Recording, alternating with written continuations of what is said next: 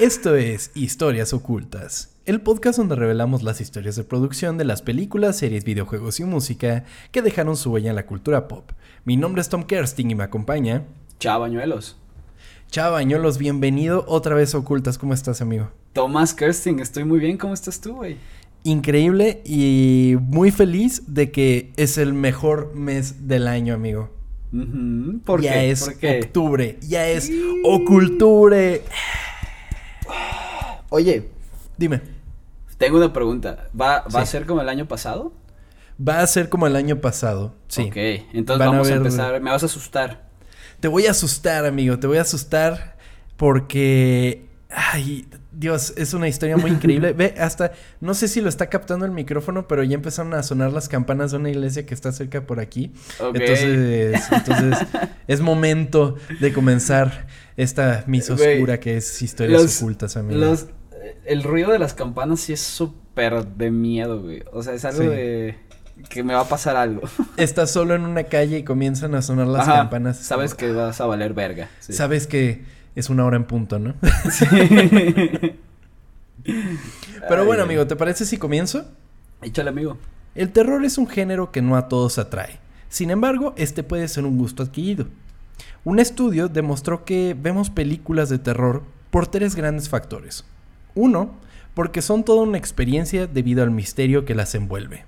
Dos, nos sentimos atraídos por los elementos en la película con los que podemos identificarnos.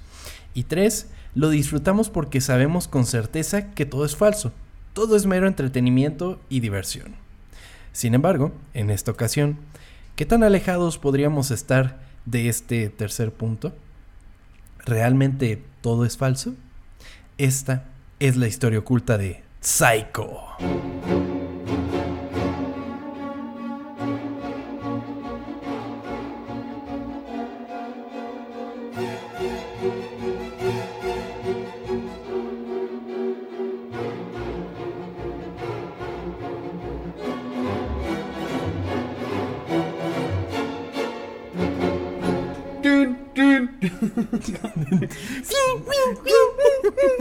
Ese es como un perro atropellado. Cuando le pisas la patita al perro. Ok, güey. Esta película la vi hace un putero, güey. ¿Sí? Pero putero. Me gustó muchísimo. Eh, me acuerdo fue porque fui a. Cuando vas a los estudios Universal, te hacen como tu. Ya ves que ese recorrido que te subes como al carrito. Ah, creo Sí. que lo platicamos en, en la de Tiburón. Que sale Sí. hasta el tiburón aquí. Eh, pues hay una parte donde tú vas en el coche y llegas como al, al Bates Motel. Y de repente va saliendo este. Ay, ¿cómo se llama el personaje? Este. Eh, Norman Bates. Ajá, va saliendo y nada más se te va acercando poco a poco porque se frena el, el camión. Ya. Así que se te va acercando, van poniendo la, la cancioncilla y cada vez se va acercando y la van. Y tú, dices, no mames, no mames, ahí viene, ahí viene. Y sabes que estás pues en un juego y no te va a pasar nada, pero te da miedo. es como. eh, Yo creo que el peor miedo que tengo o, o la peor sensación que me puede dar es cuando alguien me está persiguiendo. ¿No, no te pasa a ti eso? Que alguien te persiga es algo terrible para mí. O sea, que alguien vaya detrás de ti. Ajá, tener esa sensación, güey, Ajá. Como cuando, bueno, ya no me pasa, pero cuando era más chiquito, que iba subiendo las escaleras, apagas la luz y vas como en chinga, güey, porque sientes que hay un pinche demonio atrás de ti. Ese sentimiento es el peor que, que tengo, güey. Yo lo entiendo, amigo. Digo, nunca he sentido así que alguien está detrás de mí, pero, pero lo entiendo. Eh, eh, pero Psycho es magnífica. Sí. Yo la vi eh, también, creo que fue adolescente, más bien. Y verga, o sea, como que siempre supe de la existencia de Psycho, ¿no? Como que es algo con lo que ya, si eres muy cercano a las películas, pues sabes de la influencia que tiene Psycho en el cine como tal, Sí, ¿no? claro. Eh, sabes de la escena de la, de la bañera, eh, o sea, ya creces con eso, básicamente. Sí, y, y bueno, Psycho fue así como de, fue en esa época que dije, tengo que ver como los esenciales para comprender bien el espectro del cine, ¿no? Y Psycho fue una de esas películas que vi. Entonces, eh, Psycho me dejó muy impresionado porque si bien no, no es una película que te aterre, es una película que te mantiene tenso, sobre todo Sí. porque por, por, por todo el suspenso que maneja de manera espectacular Hitchcock. Sí, claro.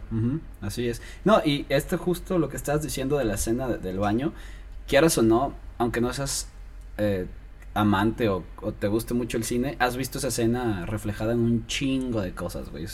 Está, o sea, está para la historia esa escena. O sea, ¿cuántas veces no lo hemos visto, güey? Así que, obviamente, la gente que aunque no haya visto la, película, tiene ese contexto. Eh, bueno, ¿qué tal si comienzo ya con la historia de la película? Échale, amigo, te escucho. O una historia, amigo. Ok. Edward Theodore Gain nació en La Crosse, Wisconsin, el 27 de agosto de 1906. Su padre era un alcohólico y su madre era una puritana dominante que dejó una enseñanza que resonó en Edward de por vida. Las mujeres y el sexo son malos. Ed se crió junto con un hermano mayor en una granja aislada en Plainfield, Wisconsin.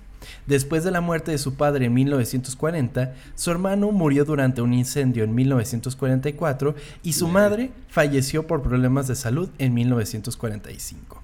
Así, Gain permaneció solo en la granja de su familia. En noviembre de 1957, la policía encontró un cuerpo destripado y sin cabeza de una empleada desaparecida, Bernice Warden, en la casa de campo de Gain. Tras una mayor investigación, las autoridades descubrieron una colección de cráneos humanos junto con muebles y ropa, incluido un traje hecho de partes de cuerpo humano y piel. Al parecer, Ed Gain quería recrear el cuerpo de su madre fallecida, para ponérselo él mismo. Gain le dijo a la policía que había desenterrado las tumbas de mujeres recientemente enterradas que le recordaban a su madre. Los investigadores encontraron los restos de 10 mujeres en la casa de Gain, pero finalmente se le relacionó con solo dos asesinatos, la de la ya mencionada Bernice Warden y Mary Hogan. Para más eh, detalles de esta historia, hay un episodio de, de historias, de leyendas legendarias que trata de Ed Gain. Entonces, ahí vayan a profundizar en esta historia. Sí te iba a decir, güey, ¿estoy en leyendas legendarias o en historias ocultas? ¿Qué pedo? no mames. Es, que, es que esto es necesario, ahora veremos por qué, amigo. Sí, o sea, eh, estoy como agarrando esa relación, te escucho. A solo 56 kilómetros de donde sucedió el arresto de Gain, vivía un escritor llamado Robert Bloch quien, si bien no estaba al tanto del caso de Gain en ese momento, comenzó a escribir la historia de un asesino con problemas mentales. Sin embargo, para ese entonces, de que las actividades asesinas de Gain se hicieron públicas, la novela de Bolch estaba casi terminada, por lo que el autor insertó una sola línea alusiva a Ed Gain en uno de los capítulos finales. El nombre de este libro era Psycho. O sea, ya estaba acabado y dijo, ay, acaba de pasar esto, déjame. Déjame, le, meto también un poco de esto porque los, o sea, e, es bastante porque lo que tiene Ed Gain era todo el pedo con la mamá y pues de la misma manera Norman Bates también tiene todo el pedo con la madre, ¿no? Que si no han visto Psycho, bueno, trataremos de no dar spoilers, pero pero vayan a ver Psycho. sí, bueno, es que no, tú consideras spoilers, o sea, película eh, Hay un giro hay un giro en la película que si ah, nunca la has visto, yo creo. O sea, el asesinato, el asesinato como tal entiendes que hay un asesinato. Y en algún momento fue un spoiler el asesinato, pero cuando salió la película. Eh, pero en sí siento que hay un punto en el que hay un giro en el que de que, ay, güey. Sí, o sea, sí, ese giro pues sí te cambia toda la historia, o sea, la historia te lo, hace que la película sea lo que es. Sí. Pero, güey, ¿cuánto tiene esta película? 60 años. O 60 años, es como, pues, ya un spoiler de una película de 60 años, pero está bien, no lo diremos. Sí. Eh, o sea, neta, si no, si aún tienen la inocencia de qué es lo que pasa con, con Psycho, pues háganse un favor y vayan a ver esa, Sí, la neta sí. La está neta, sí. Creo, cabrón. Creo que está en HBO Max, entonces vayan a darse una vuelta por ahí. Diario hablando de, HBO. Sí, debería de dar dinero, güey. El libro eh, sería bien recibido principalmente por las reseñas, las cuales en general eran muy positivas. Es aquí cuando una joven, Peggy Robertson, quien fungía como asistente del director Alfred Hitchcock, leería la crítica positiva de Psycho en el New York Times y decidió mostrarle el libro al director. Hitchcock así se hizo de los derechos cinematográficos de la novela por tan solo 9.500 dólares. Ok. Que ajustados a la inflación, ya hice el cálculo, son 90 mil dólares. lo cual es una pendejada. Pues nada, sí, claro. A pesar de las buenas críticas, el libro no estaba convirtiéndose en un producto muy popular, algo que el mismo Hitchcock había planeado. Verás, amigo, Hitchcock para este momento ya era un director muy afamado. Eh, ya, habían- ya había salido Rear Window, ya había salido Dial M for Murder y, y obviamente Vértigo, ¿no? Y pues eh, cualquier movimiento que el director hiciera, pues era inmediatamente cubierto por los reporteros.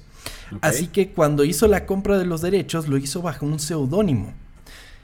Para que no supieran que Hitchcock estaba haciendo una adaptación del libro. Con esto, inclusive, confundió al autor del libro, quien no sabía que el mismísimo Hitchcock había comprado los derechos de la obra. Ah, qué chingón para el güey, ¿no? Imagínate. ¿Sí? Que de repente Imagínate. diga, "Eh, te la compró este güey. Me la- eh, eh, sí, señor Cosme Fulanito, yo le mando. su- Qué pendejo. Pero y era también- Hitchcock con un bigote, ¿no? Sí. que también se entiende, ¿no? Que apenas estás haciendo algo y ya tengas como toda la presión encima, también Sí. debe ser como te debe fastidiar de buenas y malas maneras, porque va a haber gente que te va a amar, hagas lo que hagas, y va a haber gente que te va a odiar igual, de igual forma, así que está, está bien haber hecho eso. Sí, y además uno de los puntos principales por los que este güey quería que fuera todo un misterio es que nadie leyera el libro, güey. Ok. O sea, él no quería que la gente llegara ya sabiendo qué es lo que iba a pasar. Y, eso, eh, siendo el escritor, ¿qué harías, güey? O sea, como- Puta, y ahorita con lo que te voy a leer eh, más adelante sí te vas a sacar de pedo. Pero siendo, siendo, siendo el autor sería como de, güey, ¿qué pedo? O sea, o sea, gracias qué padre por- tu película, pero mi libro. O sea, gracias por pagarme estos 9500 dólares, pero ¿cómo que no? O sea, ¿qué te pasa, culero? Sí, güey. Pero mira, mira, no es que no hayan habido ventas. Solo fueron raras las ventas. Porque eventualmente el público se enteró que Hitchcock estaba trabajando en la adaptación de una novela al cine. Pero nunca se especifi- especificó de qué trabajo literario se hablaría. Eh, sin embargo, Hitchcock sentía que no era suficiente e imaginó que alguien adivinaría correctamente qué libro estaba filmando, por lo que le ordenó a Peggy Robertson, su asistente, que comprara tantas copias de Psycho como le fuera posible, tanto de la misma editorial como de las librerías. Ok. O sea, Eh, le dijo, güey, eh, me vale madres, cómpralas todas, no importa, cómpralas todas. No va a haber libros para que la gente los lea. O sea, ok, es que me estoy poniendo en el lugar de- del escritor, güey. Qué chido que me estés dando dinero, pero yo cuando quiero escribir es para que la gente me conozca, güey. Pero, pero, güey, además de los 9.500 dólares, se vendieron todos tus libros, güey. O sea, sí, pero se vendieron de una forma en la que tú no vas a estar contento, güey. Y el, el, el güey se enteró de eso. No lo sé, nunca. no tengo ese dato, no tengo Es ese que dato. imagínate, imagínate, no mames, se agotaron mis libros, ¿quién los habrá comprado? Y de repente todos los compró el mismo, güey, es como, no mames. Es como si tu mamá Llega a comprara la todas tienda cosas. creyéndose famoso, ¿no? Que, Sí. ay, sí, soy el escritor de Psycho, ¿no? Y entonces... Es como el primer episodio de Historias Ocultas que lo escuchó mi mamá y tu mamá, y ya, güey. Algo así se sentiría, ¿no? Lo entiendo, lo entiendo. Así, Hitchcock mantendría las múltiples sorpresas de la película y además trataría de evitar que los asistentes al cine realizaran una práctica común para la época que arruinaría por completo la experiencia de Psycho, la permanencia voluntaria. En aquel entonces, los asistentes llegaban al cine cuando se les diera su reverenda gana. Entonces, si llegaban al cine y la película ya estaba en progreso, se sentaban y miraban lo que quedaba de la película. Luego, se mantenían sentados para los- la siguiente proyección y ver lo que no habían visto, ¿no? De la verga, güey. Te Horrible. arruina todo, te arruina todo una película, Sí. güey. Eso no funcionaría en Psycho. Así Sí, que no. Hitchcock rompió con las normas de, de ese entonces e insistió en que nadie entrara una vez que comenzara la película. Esto se compartió por periódicos y en el mismo cartel de la película y creó así, de alguna manera, el estándar de ver películas actual. O sea, ya imagínate llegar así al final de Avengers, ¿no? Y ya después te echas el principio. Sí, güey. Ya todos desapareciendo y que digas, ay, ¿por qué pasó eso? No mames. ¿Tú Que ahorita. de- Ajá. Dime. No, dime, dime. ¿Tú qué opinas de ver las películas por partes, amigo? Yo no funciono de esa forma. No puedo. Te la tienes que echar completa. Sí, güey. O y la película también. También la película. es que, güey, si yo, digamos, son las 11 de la noche, yo sé que esta película va a durar dos horas y media, mejor me espero al día siguiente, ¿ubicas? No puedo de que, oye, me- ahí- viene el giro, oye, ahí viene, no, no, no sé, no me gusta, güey. No sabes en qué punto dejarla, ¿no? Así sí, güey, de- no. A solo que sea una película que ya mi- vi mil veces, sería como, ah, ok, Ah. estaría- pero, güey, la primera vez una película la tengo que ver de corrida, no puedo así. Tú sí eres... No, no, no, yo tampoco Mm. puedo. Yo también me la, me la tengo que echar de un centón. Y... Y la película también. y la película también. Pero, eh, y, pero por ejemplo, ahora ya no sucede tanto, pero cuando te encontrabas una película en la televisión que ya estaba empezada, Bueno. Ay, güey, es que hace tantos, hace tantos años que no veo una película en la televisión que... O sea, a lo mejor alguna película que vi en la televisión es, digamos, le puse Canal 5 y se puso Titanic o Mi Pobre Angelito, güey. Puta, Porque- pero, pero pusiste el peor ejemplo porque es, era horrible ver películas en tele abierta. Duraba No, cuatro horas la puta película con los anuncios, güey. Güey, sí. Y Titanic, Sí. que es larguísima, todavía te ponían anuncios. Creo que por eso nunca vi Titanic completa, Sí. güey. Sí, terrible, güey. O sea, era, era pesado de a madres porque lo- lo- los, los anuncios eran constantes, no pasaban ni cinco minutos de la película y ya habían anuncios. Y aparte, el pedo es que los siempre son los, exacto, son los mismos anuncios de que el- el- la pinche galleta, las canelitas, el ay, ay, ay, ay, los mismos pitos, tres anuncios, ¿Qué güey. es eso? ¿El de Clyde o qué pedo? Sí, ¿no? ¿O cuál es el de canelitas? ¿No es el de canelitas? El de Clay es el de Ay, ¿cómo va el de Clay? Eh, También era un pedo así, ¿no? Sí, pero bueno. ¿Y ¿Se te antojaron? Ay, no, güey. Mismos perros, tres anuncios, güey. Ah. o, o el de. O el de. Genoprazol, amigo. para Ah, la pero gastritis. eso es bueno, güey. ¿Por qué se me quedó así, es bueno. Claro, güey. Genoprazol para No, mames, no, güey. no, no, no les des menciones, nos van a Ah. meter el golazo, amigo. es verdad. Que te iba a preguntar algo, este, ahorita con lo de la permanencia voluntaria me puse a pensar lo que ha pasado en los cines, que ya lo único que hay aquí en México es lo de la garantía Cinepolis, güey. ¿Alguna vez ha- te has salido del cine para que te reembolsen el dinero porque la verdad no te gustó? Creo que dos veces he ido a ver una película garantía Cinépolis. ¿Neta? Sí, o sea, no suelo ir a verlas. Así como de. ¿Y por qué ustedes me darían una garantía? o sea, es que, por ejemplo, películas que sé que son chingonas. O sea, yo sé que está mal, pero pues así me gusta interactuar a mí. Por ejemplo, yo veo mucho reseñas. O sea, me gusta hacer eso. Y sé que hay gente que dice, no, es que tú hazte tu propio criterio y que no sé qué. Es como de sí, pero también me gusta saber qué están pensando las otras personas. Sobre todo, por ejemplo, en juegos y cosas así, que igual y es una inversión más grande. Sí, como claro. que sí me espero a saber qué, qué dicen las críticas. Y, y puede en base a eso que lo veo que no. Pero cuando el mismo negocio me dice, güey, esta película tienes que verla, es como de... No me convence mucho. Sí. Y también esa de garantía Cinepolis a mí me parece un poco de que, güey, pues literalmente son 25 minutos empezada la película cuando te puedes salir para que te regresen el dinero.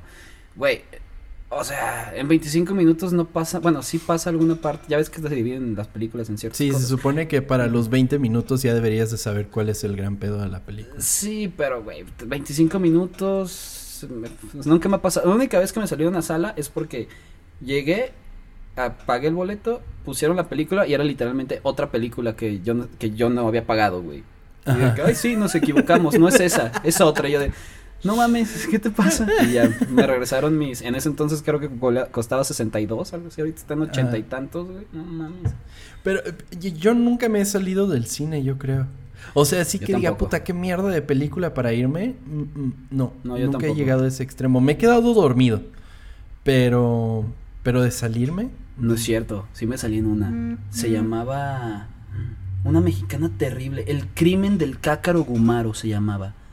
No mames. ¿Tiene algo que ver con el crimen del padre Amaro, güey?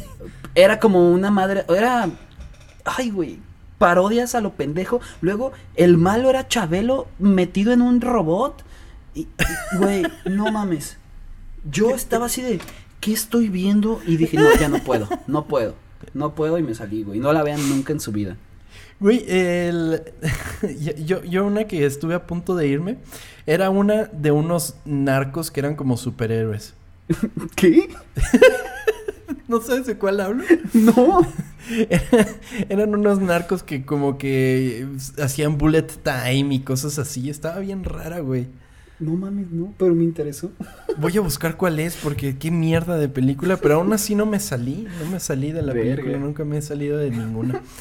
Pero bueno, amigo, regresando, ¿tú crees que tú crees que Psycho tendría garantía Cinépolis, güey? Sí, sí, sí, sí. Sí, güey, garantía Cinépolis totalmente. Ay, güey, me imagino así a Hitchcock diciendo, cuando, cuando meten así súper incómodo a los actores a hablar en español, ven a Cinépolis a ver mi nueva película. Güey, sí es cierto, güey. Es súper incómodo. Se ve terrible. Y solo dicen bien Cinépolis, todo lo demás Sí. dicen asqueroso, güey. Pero bueno, entonces eh, Hitchcock evitaría que sucediera lo de la permanencia voluntaria y lo cabrón es que los cines le hicieron caso. Dijeron, ah, Simón, se- se- vamos a respetar eso. Em, sin embargo, Hitchcock enfrentaría otro problema, el presupuesto.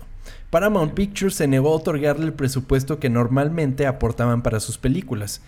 Eh, pues North by Northwest, por ejemplo, que fue el- un año antes que Psycho, había costado 4 millones de dólares.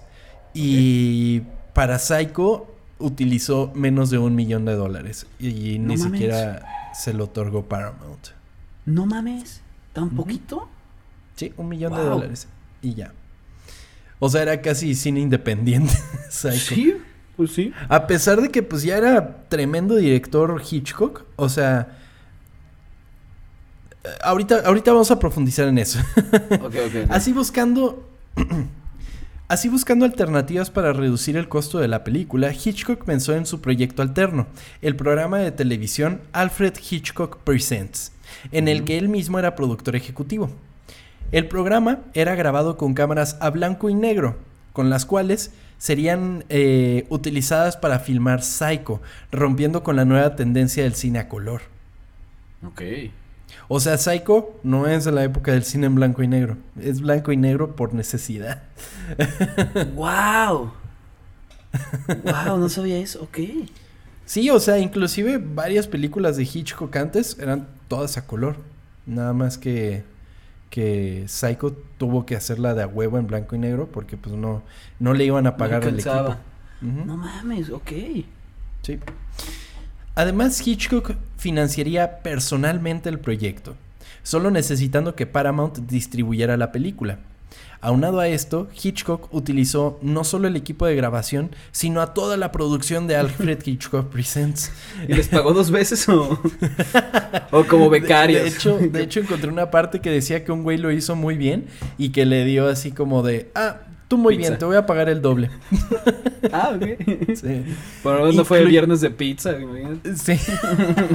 chavos, hay que ponerse la playera, chavos. O sea, yo sé que están cansados, pero pues ni modo, hay que cumplir. La camiseta de la empresa. Sí, sí. Y se ponen una playera con la silueta de Hitchcock, ¿no? Pero bueno, eh, eh, total que esto incluía al director de fotografía, al escenógrafo, al supervisor del guion, al asistente de dirección de la serie y seguramente a muchos gaffers y el montón de Sí. gente que trabajaba ahí, ¿no? Claro. La relación entre Hitchcock y Paramount era tensa, ya que por contrato el director debía hacer una última película para el estudio, la cual originalmente sería No Bail for Judge, esterilizada por Audrey Hepburn, hasta que la actriz se embarazó y Hitchcock se vio obligado a frenar la producción. Le dijeron, no, no, no, ¿qué es eso de Psycho? No, no, no, no, eso no se puede. Para Paramount, el libro era demasiado repulsivo y solo buscaban otro, otro thriller repleto de estrellas como solían ser las películas de Hitchcock. Esto obligó a que el director filmara la película en Universal Studios en Hollywood, donde hasta el día de hoy se encuentran los sets de la película. Ah, son los. ¿Esos son Sí, reales? son los sets. Órale. Pues se ven chidos. Dije, ah, se ven muy reales. Sí, entonces eh, tuve que encontrar la manera, güey. O sea, pues sí. no tenía el apoyo necesario. Y Pero qué culeros, ¿no? Si ya les había dado tanto dinero. O Totalmente, sea, pero la cosa es que eh, acuérdate que esos principios de los 60, amigo. O sea, no estaban acostumbrados a un cine tan arriesgado como lo sería Psycho. Psycho es una película muy arriesgada para los estándares de la época. Sí, pues sí. Entonces llegas con un montón de viejitos que, que pues están acostumbrados a otro tipo de cosas y es como de, ok, boomers, pues ¿qué le hago? O sea, aquí les presento esto. Sí, ¿eh? Digo, boomers apenas van a ser sus hijos, pero...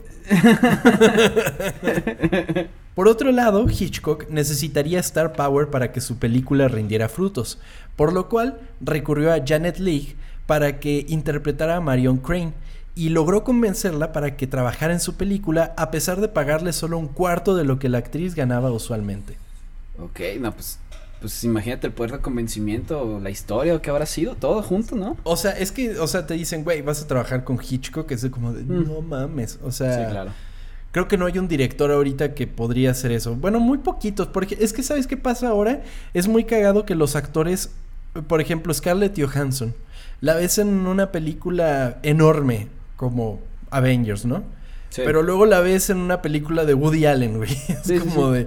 O sea, buscan ese tipo de proyectos como para... Oigan, también sé actuar, ¿eh? es, Sí, pues, ¿qué, cómo se, ¿quién es este? No sé si es este James Franco que literalmente agarra películas bien pendejas para poder financiar sus películas, este, pues, de arte, se puede decir. Es que ti- tiene que, o sea, sí, pues, es que No tiene es que el mejor ejemplo porque James Franco tiene como tres años sin hacer nada porque está canceladísimo. O, o sea, sí, pero el, el- el punto es que cuando eres un actor así, sí haces como este que te va a sacar un putero de lana para poder hacer tus proyectos que dices, bueno, a lo mejor no saco tanto lana acá, pero esto es lo que me gusta hacer. Sí, totalmente. Pero pues.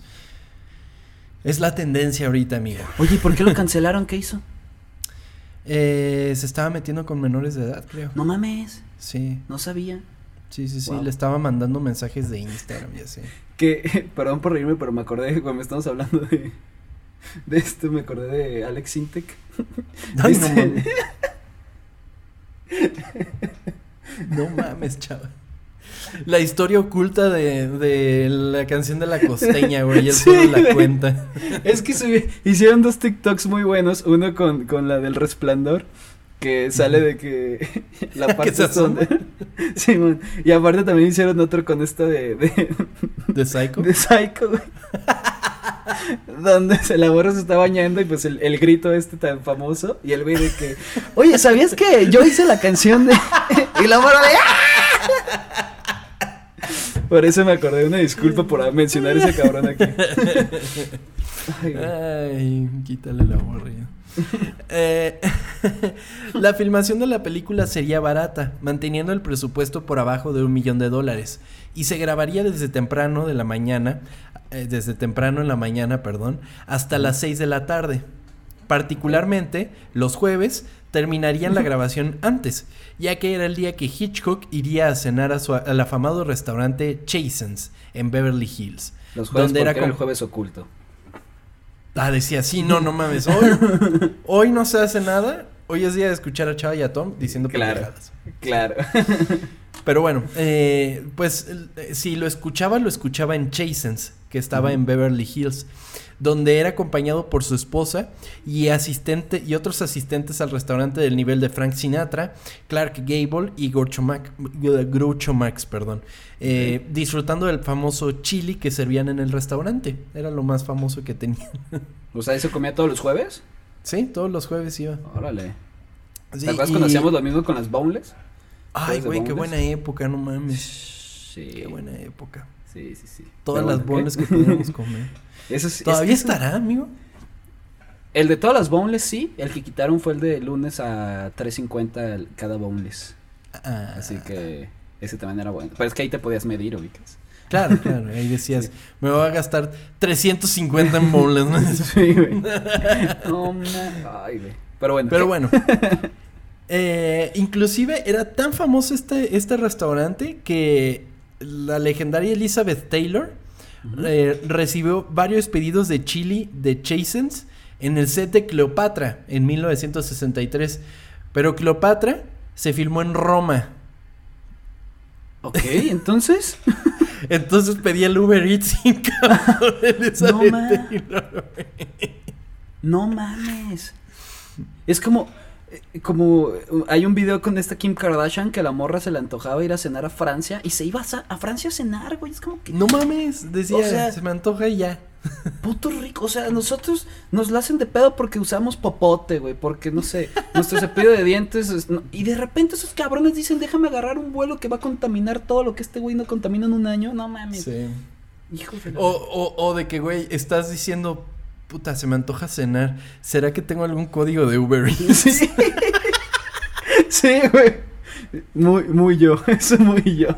Así buscándole. Ah, mira, gasta 200 y te damos 100 pesos de descuento. Hmm. Sí, ¿eh? Que ayer me llegó uno de 70% de descuento, güey. Ay, fui el más feliz. sí. Sin embargo, barato no va de la mano con fácil.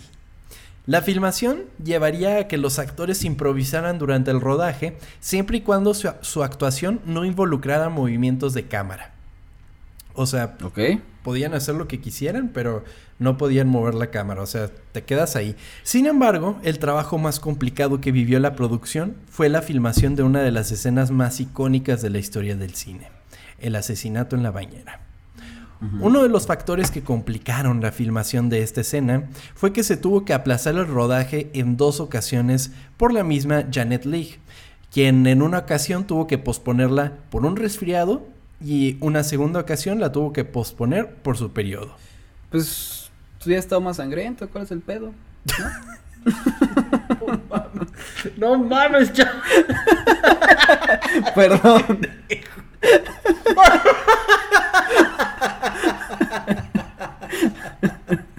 Si hubiera visto más real. ¿no? Te salió del alma, güey. Perdón. Pero me imagino a Hitchcock así como de que pues se va a ver mejor. Ay, güey. Pues sí. Una vez que esta escena se comenzó a rodar, Hitchcock exigió que se utilizaran hasta 70 posiciones distintas de la cámara para los Ok. 40 para solo 45 segundos de duración de la escena. Una de estas posiciones es una en la que la cámara apunta directamente a la regadera, viendo desde un punto inferior casi vertical a cómo el agua cae de esta. Esto se logró con un lente largo y tapando los orificios centrales de la cebolla para que los chorros de los lados dieran la ilusión de que caían directamente en la cámara sin problemas. Ok. ¿Sí, me entiendes? O sea, taparon Sí, sí, los hoyos del medio y, y ya pues así parecía que caía alrededor. Sí, sí, sí. Porque pues si ustedes han visto, si les ha caído una gota cuando van a tomar una foto, pues se pone ahí todo en el lente, ¿no? Entonces lo era lo que estaban evitando. Pero está cabrón que 70 posiciones distintas y eso es lo que hace que la escena vaya súper rápido y, y te pones súper tenso también. Sí, no, la escena es magnífica, güey. O sea, la escena es impresionante. No sabes qué es lo que está pasando en general. Eh, entre los muchos desafíos de la famosa secuencia eh, estaba la cuestión de sugerir la desnudez de Janet Leigh sin mostrarla realmente. Esto tuvo que ser abordado por el departamento de vestuario. La encargada de vestimenta Rita Riggs y la actriz Janet Leigh pasaron horas mirando disfraces de strippers en revistas, esperando que las imágenes de los atuendos atrevidos proporcionaran respuestas e ideas. Ok. Es como, pues, vamos a ver cómo le hacen. A ver, ¿qué pedo? Así, "Oye, ¿qué hiciste en tu trabajo? No, pues vi strippers. bueno. ¿Cómo te fue hoy, mi amor? Estuve viendo fotos de strippers. Pero sí, eh, finalmente Riggs optó por pequeños pedazos de color piel que pegó sobre el cuerpo de la actriz, particularmente en su pecho, a lo que Riggs llamaba la parte vital. Eh, Riggs estudió de antemano las partes exactas del cuerpo que debían verse en la pantalla y recortó los pedazos en consecuencia para que cubriera solamente lo necesario. Ok. Eh, o sea, en, en su mayoría estaba desnuda, pero pues traía como así como tapado. Tapando lo que no quiere enseñar, pues. Sí, totalmente. Hitchcock también contrató a la bailarina y modelo Marley Renfro para estar en el set, quien sería la doble de acción desnuda de Janet Leigh. En caso de que, de que filmara la actriz con buen gusto, se volviera demasiado precario. Riggs recuerda la experiencia surrealista de Renfro sentada bastante desnuda, con la excepción de un pequeño parche para cubrir su vello púbico, mientras Hitchcock discutía las configuraciones con el equipo, midiendo desde la cámara hasta el hombro de la modelo. O sea, era como de la tenían desnuda ahí, los güeyes así como de, "Hmm, ¿y cómo lograremos esto? ¿Qué pedo? y la chava Es ahí, que sí. me dan una manta, tengo frío. Es que aunque lo hagas con todo el respeto que se debe hacer, sí es, o sea, sí genera, sí es algo raro, ¿no? ¿Te acuerdas de las clases que teníamos con actriz, con, con modelo desnuda presente? Sí, sí, sí. Que lo haces con todo el respeto, o sea, sí. Sí. No, no, o sea. Pero, pero aún así Pero- creo que es un, un lugar tenso. O sea, sí, es- ajá, es un exacto. Es, la tenso. palabra, tenso. Tenso. Aunque el güey, el güey que también iba desnudo, ese sí le valía madre, ¿te acuerdas? Ah, sí, no mames, ese güey lo estabas pintando y de repente estaba a tu lado así de, ¿qué pedo? ¿Cómo vas? Y Y si, desnudo, le daba güey, frío, y si le daba frío se ponía una chamarra, no unos shorts, una chamarra y traía todo afuera y tú de que, o, o sea, está bien, pero güey, no, no sé, estás muy pegado a mí. Sí, es cierto, le daba frío. Se ponía chamarra, pero lo demás. Sí, güey, y era como, así no funciona, creo, pero bueno. Ay, güey. Ay, no mames. Qué buena, qué buena época. Y nosotros Sí. disque dibujando a mí. Ajá, sí, era dibujo anatómico y era como todo de, ok. Todo, sí, así de, ok, eh, voy a hacer mi mejor esfuerzo, ¿no? Sí. Pero bueno, Hitchcock también no. Por otro lado, otro factor que solo aporta aún más terror y tensión a la escena es la música. Los violines chirriantes tan característicos de esta secuencia fue una pieza, musical de todas las cuerdas del compositor Bernard Herrmann, titulada The Murder. Hitchcock originalmente pretendía no tener música para la secuencia, pero Herrmann insistió en que probara su composición. Posteriormente, Hitchcock estuvo de acuerdo en que esto intensificó aún más la escena. Es que sí, no me lo imagino sin esa musiquita, güey. Sería Sería- muy raro, ¿no? Sí, sería. No sé, estaría extraño. Y con esta música lo, lo levanta un putero, güey. No, no, no, Sí. no. Y, y queda, queda para la historia del cine esa, esa, esa melodía, güey. Sí, totalmente. O sea, se vuelve. O sea, se- yo creo que es verdaderamente de las primer, de los primeros temas que se quedaron así en la cultura pop para siempre y que lo parodiarían y que lo usarían para mil cosas y no sé qué. Y eh, es, es, es magnífico, es muy Sí, sí, sí. espeluznante. Porque sí te saca de pedo. O sea, de repente empieza a sonar. Que además la escena es, Es- magnífica. Porque ves a la mamá, güey. Bueno, no la ves, pero ves la silueta. Logras distinguir que es la mamá a través de la. de la. Como de la cortina. Y es como de. "Chinga ¡Tu madre! Sí, güey. Y ella no se da cuenta, güey. Sí. sí, sí, no se da cuenta. Y es como de, güey, qué pedo.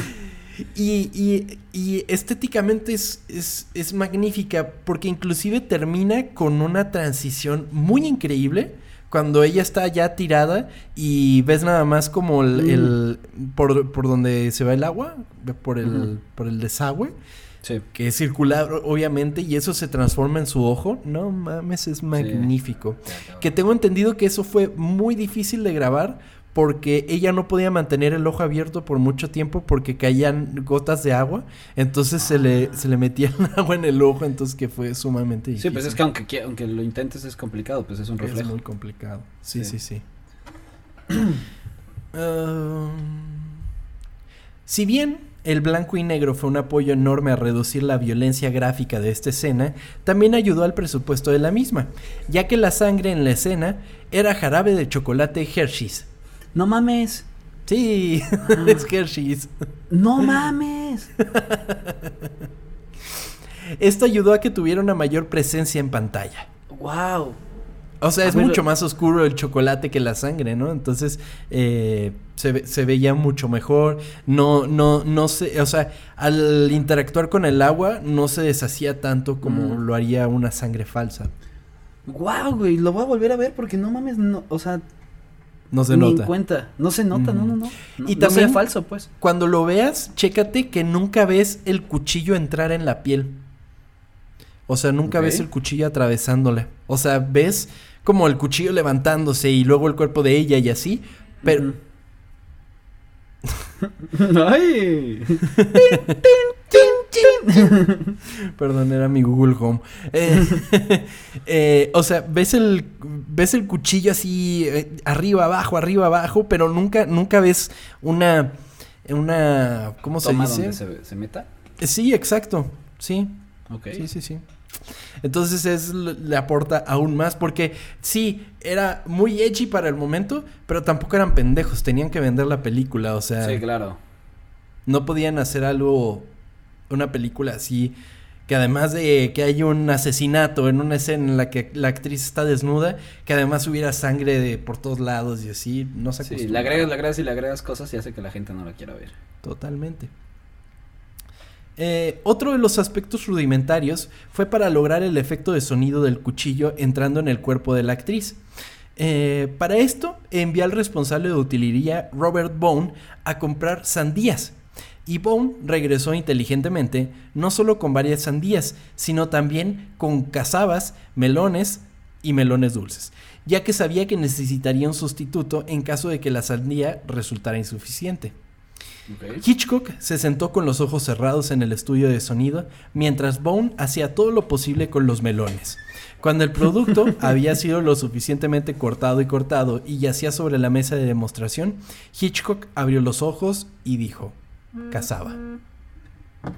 Cazaba. ¿Y qué es la cazaba? Creo que es el melón verde. Ok. O sea, si quieres hacer que se escuche como que estás matando a alguien con un melón verde. Con un melón así. Sí. Después de que le das una nalgada, como siempre, a la sandía. Sí, güey. Ves la sandía uy, qué bueno. se- Sí, como que. Siempre, güey. Siempre. Pobre sandía. Pero bueno. La escena es sumamente efectiva, sobre todo por la actuación de Janet Leigh, quien esta misma provocó un mito en el que para la grabación se utilizó agua helada para hacer que el grito de la actriz fuera aún más realista. Pero esto fue negado por la actriz, quien mencionó que el agua era agua tibia, que tampoco se pasaron de Ah. lanza. Ok. Ah, No, imagínate qué hueva. Además, Y 70 repetirlo y tomas distintas, sí. imagínate. No, pues ya te aclimatas al pinche agua, güey. Sí, totalmente. Sin embargo, uno de los factores que aún resultan un misterio es la controversia sobre quién dirigió realmente esta escena, ya que muchos apuntan a que un colaborador común de Hitchcock fue quien se encargó de que la escena de la ducha fuera tan impactante, el afamado diseñador Saul Bass. Saul Bass es quien le había hecho los, le hizo toda la vida los pósters a Hitchcock. Y, y, pues son particularmente increíbles. Básicamente por este güey. O sea, la Sí, verdad, todos tienen una estética muy particular y que te remiten a la época, te remiten a la, a la película y se volvieron ya en otros elementos fuera de la película que nada más le aportan al mito. Sí, exactamente. Le agregan. Totalmente, pero bueno, en 1973 cuando el Sunday Times de Londres infirió de una conversación con Bass que, además de diseñar los storyboards de la escena, en realidad había dirigido la escena. Ocho años después, como señala Stephen Revelo en, la, en Alfred Hitchcock and the Making of Psycho, Bass le dijo a Variety que le mostró imágenes de prueba de la escena Hitchcock y que el director dijo muy amablemente, hazlo. Hitchcock estaba en el set con él, dijo Bass, pero fue realmente un gesto muy generoso. Ok. El mismo Bass se retractaría de la idea de que él dirigió la escena y le dijo a Rebello que las citas del Sunday Times eran totalmente inexactas. Entonces no, no es Mm. cierto. ¿Pero mintió o ya le dio cosa? No, yo creo, yo creo que, yo creo que aquí hubo como un teléfono descompuesto, porque en el storyboard se ve que él diseñó todas las tomas que le decía Hitchcock. Le dijo, ay, Mm. ¿y qué tal si una del cuchillo así, y luego sobre, sobre el vientre de ella y que no sé qué y no sé cuánto? Y todo eso lo, lo, lo, lo diseñó él. Entonces, quizás hubo algún problema en la comunicación de que, o sea, sin él no habría podido hacer la escena, o él fue el verdadero diseñador de la escena, o algo así, y quizás ahí fue el problema, porque inclusive hay fotos de Hitchcock hablando con Janet Leigh eh, en la bañera. Ok. Ah, sí, pues sí, lo que dices es lo que tiene más sentido. Yo creo que fue más que nada eso, amigo. Sí. La película se estrenó el 16 de junio de 1960 en el Teatro de Mil y en el Teatro Baronet en la ciudad de Nueva York. Eh, Hitchcock hizo la mayor parte de la promoción él mismo, prohibiendo a la, a la actriz eh, Janet Leigh hacer las entrevistas habituales por televisión, radio y prensa por temor a que ella revelara la trama. Ok. Estaba preocupadísimo por los Sí. spoilers, güey. No quiero Sí, spoilers, ¿eh? no, sin spoilers. Como tú cuando ya no entras a Twitter después de que se estrena una película. Sí, totalmente. Incluso los críticos no recibieron proyecciones privadas, sino que tuvieron que ver la película con el público en general. Algo a lo que le acreditan que en un principio las reseñas fueron mixtas de la película. Ok. Que dicen, ah, no, pues la tuve que ver con gente, qué pedo. o sea, pero no quería que supieran nada entonces. Entiendo el final, porque pues sí, al final pues, sí te da el cambio la película, pero nada de nada de nada. Nada. Que a veces está más chido eso, ¿no? Porque si llegas sin saber nada de algo, te puede sorprender más sencillo, ¿no? Sí, totalmente. ¿Sabes quién hace eso? Es Bonis. Es Bonis, no ¿Sí? ve trailers. De nada. ¿De nada? Nada, nada. O sea, luego quiero platicar con ella así de que, ay, amiga, ¿viste el tráiler de no sé qué? No, no veo trailers. Ah, siempre se me olvida. En la escuela tenemos un amigo que se llamaba Alex Zavala y él literalmente desapareció de cualquier red social cuando se anunció lo nuevo de Star Wars. ¿Te El acuerdas? Lo- episodio la pri- 7, sí, cierto. El güey literalmente dijo, borró todo y dijo, no quiero saber nada, nada. Y era como que, ¿qué pedo? ¿Qué pasa? Y no podía entrar a ningún lugar, o sea, en ningún lugar. Y creo que sí lo logró, ¿no? Sí, sí, creo que llegó a que una la, vez- sala en blanco. Sí, me acuerdo que estábamos como en la, en la clase y alguien puso como el trailer y el güey, no, no, y se fue corriendo y se salió de la- del salón y fue, ¿qué te pasa? ¿Qué le pasó a este güey? Y ya nos explicó por qué fue y fue como, ah, no mames. Yo no podría lograr algo así, güey. O sea, No, yo tampoco. Yo, yo, por ejemplo, ahorita están mamando mucho con Venom. Y si ¿y bloqueas ver las Venom. palabras? No, o sea, vi el primer tráiler y ya, güey. O sea, dije, ya no necesito ver más, ya me vendieron la película. y si veo algo de Venom es como de swipe up, sigo. O sea, continúo. Porque hay mucha gente que ve todo, güey. Entonces, cuando ya Sí. es la película, pues sí, llegan sabiendo todo lo que pasa. O sea, de hecho, una de las cosas que mostraron el otro día fue la primer transformación de Carnage. Y es como de, güey, ¿por qué, ¿por qué lo pondrías ahí? ¿Por qué no lo dejas en la película? Pero bueno. Que, que sí pasa mucho en muchos trailers, que literalmente es la película. Y ya Sí. no, no hay nada, solo la película. Dices, no Sí. mames, pues nada más me enseñaste el trailer largo, güey. Con la única, con la última que me pasó fue con Sing 2. No la vi, pero es, ¿así es?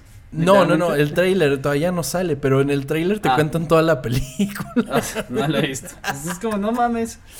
Sí, está, está, está cañón, está cañón en la cuestión de los trailers y de los Mm. spoilers, porque también la gente se pone muy loca con los spoilers. O sea, o sea, es, es- o sea, una cosa es como evitar tratar de, ah, me brinco esto, ¿no? Pero, güey, la gente si se llega a spoilar es como de, no mames, me spoileaste y la verga y ya se acabó mi vida y, ay, qué hueva. Me cagan los fans Que también- amigo.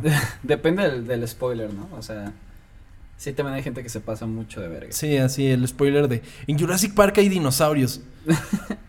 no mames, spoiler. sí. Sí, güey, pero bueno.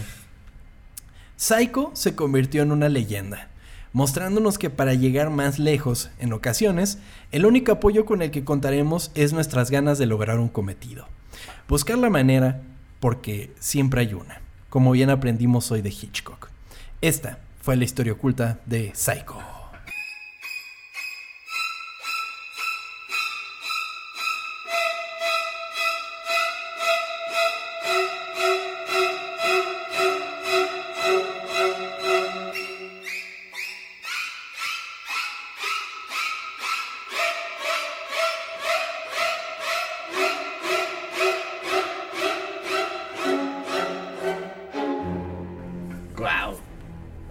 No me asusté, que es lo bueno. me dieron unas ganas terribles de ver la, la, la película de nuevo. Sí. Pero cabrones. Y sí, de verdad que sí. Hay una serie, ¿no? Que sale, que creo que sí, acabó, se llama Motel. Bates Motel con este, ¿cómo se llama ese güey? No sé. Yo no la vi. Pero bueno, dicen que está buena, güey. ¿Sí? Sí, ¿Quién porque sabe? hay hay Psycho 2 y 3, ¿no? Eso sí he escuchado que es una mierda. Sí, que son mierda. Inclusive hay un remake de Psycho a color. ¿De esta?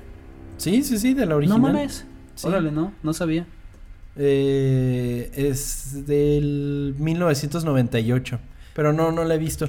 Eh, es, es- es increíble Psycho, de verdad. Si no la han visto, Sí. vayan a verla.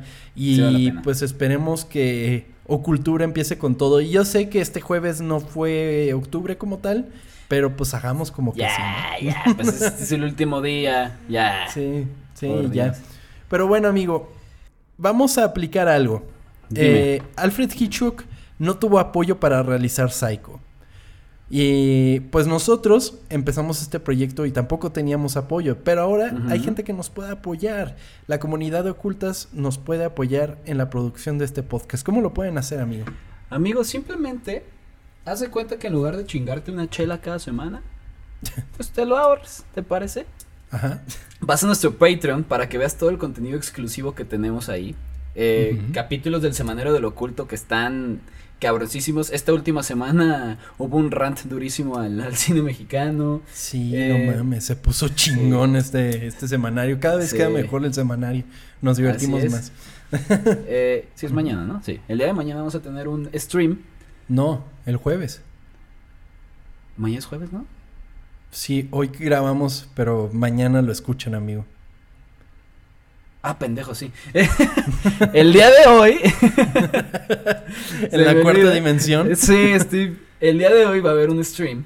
Eh, donde Tommy y yo vamos a estar platicando acerca de. ¿Ya están las votaciones o no? Ya, ya, ya entraron las votaciones. En este momento los ocultos están haciendo valer su voto. Porque te voy a decir cómo van las votaciones. Y según yo, ya tenemos un tema eh, del cual tratará el stream. En el que nos van a poder acompañar. Y si no, después lo van a poder escuchar en, en On Demand. Ahí se va a quedar. Se va a quedar. Ahí se va a quedar para siempre. Y inclusive si tú entras en diciembre, vas a tener todo el contenido de septiembre, octubre, diciembre, para escucharlo así. Y puedes entrar y salir del, del Patreon como tú quieras. O sea, Así son es. bienvenidos. Y te va a gustar el tema que quedó, amigo, porque el tema que quedó ganador es series animadas para adultos. Ok.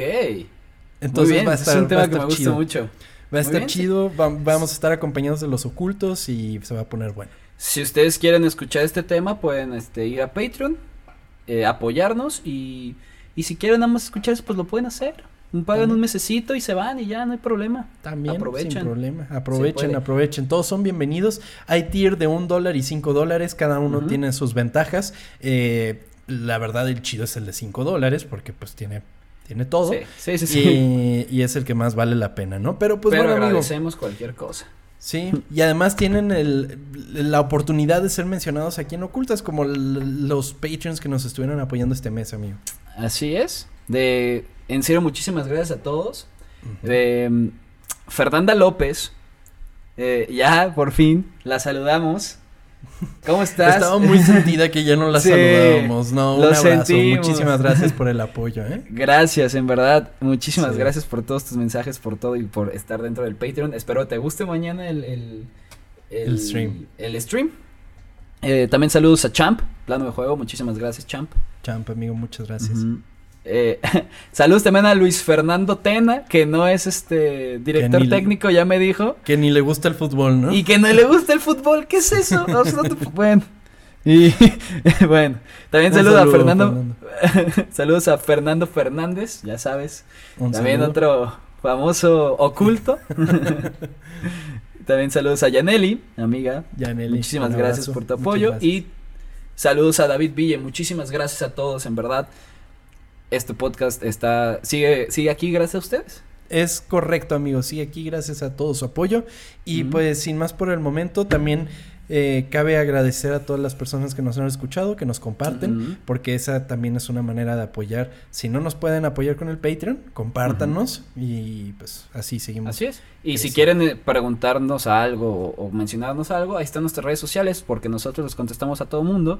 Es Ujú. arroba ocultas, ocultas con doble O. Ah, mira, ya lo voy a decir yo, porque somos muy cool en este podcast. Eso. Eh, arroba, eh, ¿cuál es tu? Cuál es Tom-Kersting. Tom Es que siempre me quedé en el K de Kersting. Lo siento. Tom bajo Kersting. Y eh, a mí me pueden encontrar como Banuelos Chava en Twitter o Chava Banuelos en Instagram. Cualquier cosa que quieran preguntar, aquí estamos a la orden. Perfecto, pues muchísimas gracias, chao, bañeros. Muchísimas gracias, Tom Kersting. Nos vemos la siguiente semana y que tengan un oculture muy increíble. Ay, se viene el miedo.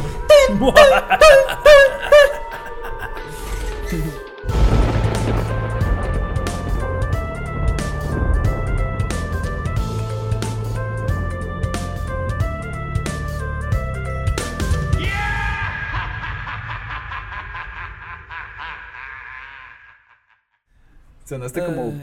Wario, güey. ¡Wario! Wario.